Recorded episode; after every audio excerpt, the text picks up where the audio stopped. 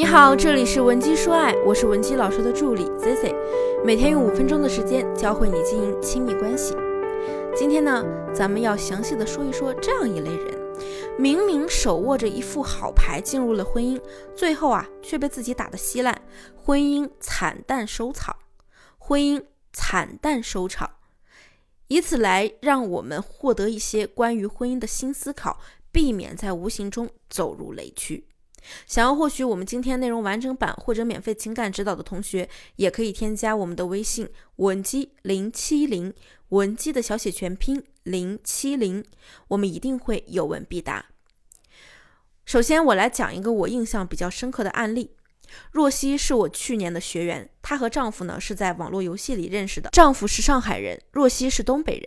其实呢，从现实的角度出发，若曦丈夫的家庭条件比她好太多了，甚至可以说，若曦由此实现了阶级跃层都不为过。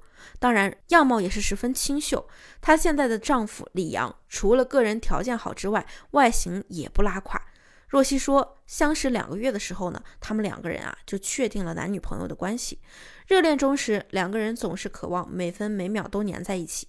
李阳呢，很快就把若曦接到了上海，还托朋友帮若曦找了一份很轻松的工作。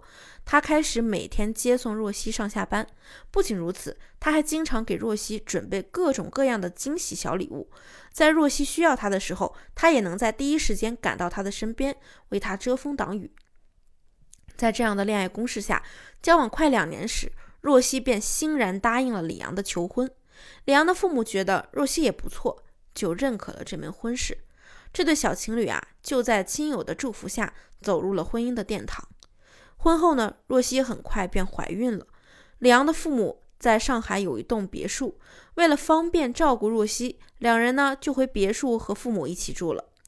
婚后，李阳一如既往地宠爱着若曦。也精心呵护着他们的小宝贝，和岳父岳母的关系呢，处理的也不错，一切看起来都挺好的。若曦啊，完全没有意识到，其实呢，在这个过程中，李阳心中的小失落积攒的越来越多。若曦察觉到感情开始发生变化的时候呢，是他们的宝宝三岁时。那时呢，李阳正值创业期，独自经营一家公司，为了拓展业务，他经常四处应酬，回家呢也比较晚。有一天晚上，李阳喝了很多酒，又出去跟那些闺蜜通宵打麻将去了，就打电话跟若曦抱怨，说他一点都没有为人妻、为人母的样子。若曦当时啊，跟朋友正玩得开心，听了之后呢，也挺生气的，就把电话挂了，没理他。从这件事情之后呢，李阳啊，就悄悄发生了改变。虽然在金钱上面对老婆呢，依然是有求必应的。但是他不再像以前那么用心的对待若曦了。比如说，他们以前吵完架，李阳总是先低头哄老婆，之后呢，再也不哄了。以前呢，总是希望休息的时候多和若曦在一起度过。这之后啊，他也不强求了，甚至是自己独自一个人带着宝宝去游乐园，也丝毫没有怨言。若曦说，她以为男人结了婚都是这样的，就没当回事儿。可事物的变化呀，都是从量变开始的，但当到了一个临界点时，就会发生质变。婚姻就是如此。若曦和李阳的婚姻，最终在二零二零年那个冬天发生了质变。李阳和他吵架后摔门而出，他去住了酒店，还用某个社交软件，当天就约到了一个女人，两人啊缠绵了一夜。李阳在和若曦交代自己婚外情的事情时，说道。就是这次的经历让他尝到了约炮的甜头。这之后，他们两人只要一吵架，李阳呢就会去找一个情绪发泄的出口，那就是约一个新的女人。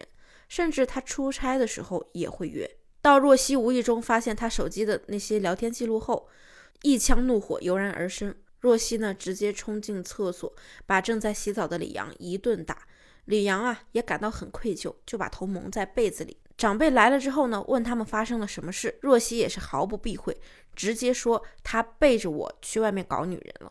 双方父母呢，都让他们自己解决问题。这件事情发生后，李阳心里啊，其实还是有若曦的，所以他不，所以他并没有搬出去，两夫妻只是分房睡。每天呢，李阳还是照旧会回家，但是嘴上还是会说要离婚。而若曦觉得自己受了奇耻大辱，也想离婚。可是真到了让他离的时候，他也不舍得。这件事情发生以后啊，若曦变得整天疑神疑鬼的，和李阳吵架也越来越频繁。他觉得这样下去呢也不是办法，于是就找到了我们专业的情感咨询机构，帮他们修复婚姻和情感。在详细了解了他们的情况之后呢，我为他分析了他在这段婚姻中的问题。第一个是公主病，在家里若曦是个独女，父母对她千娇百宠，有求必应。在外面呢，她长相也出众，从小就受到各路男生的追捧，因此啊，她在婚姻生活中难免会以自我为中心，不考虑对方的感受。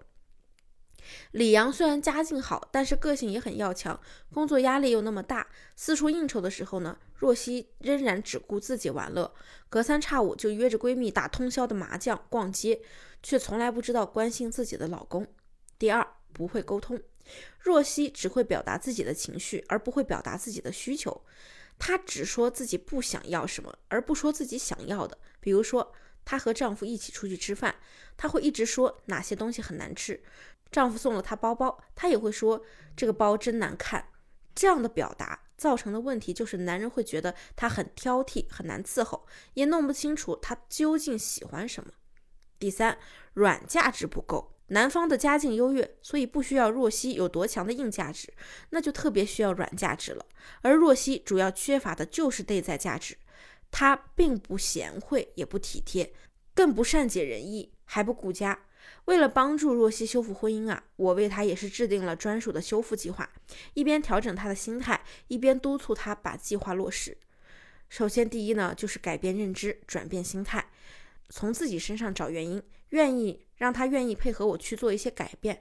第二就是稳定情绪，学会沟通。我会结合一些平时他会遇到的场景，教他先处理心情，后处理事情，再教他把一些抒情共情的的话术用到平时的对话中后，效果相当的喜人。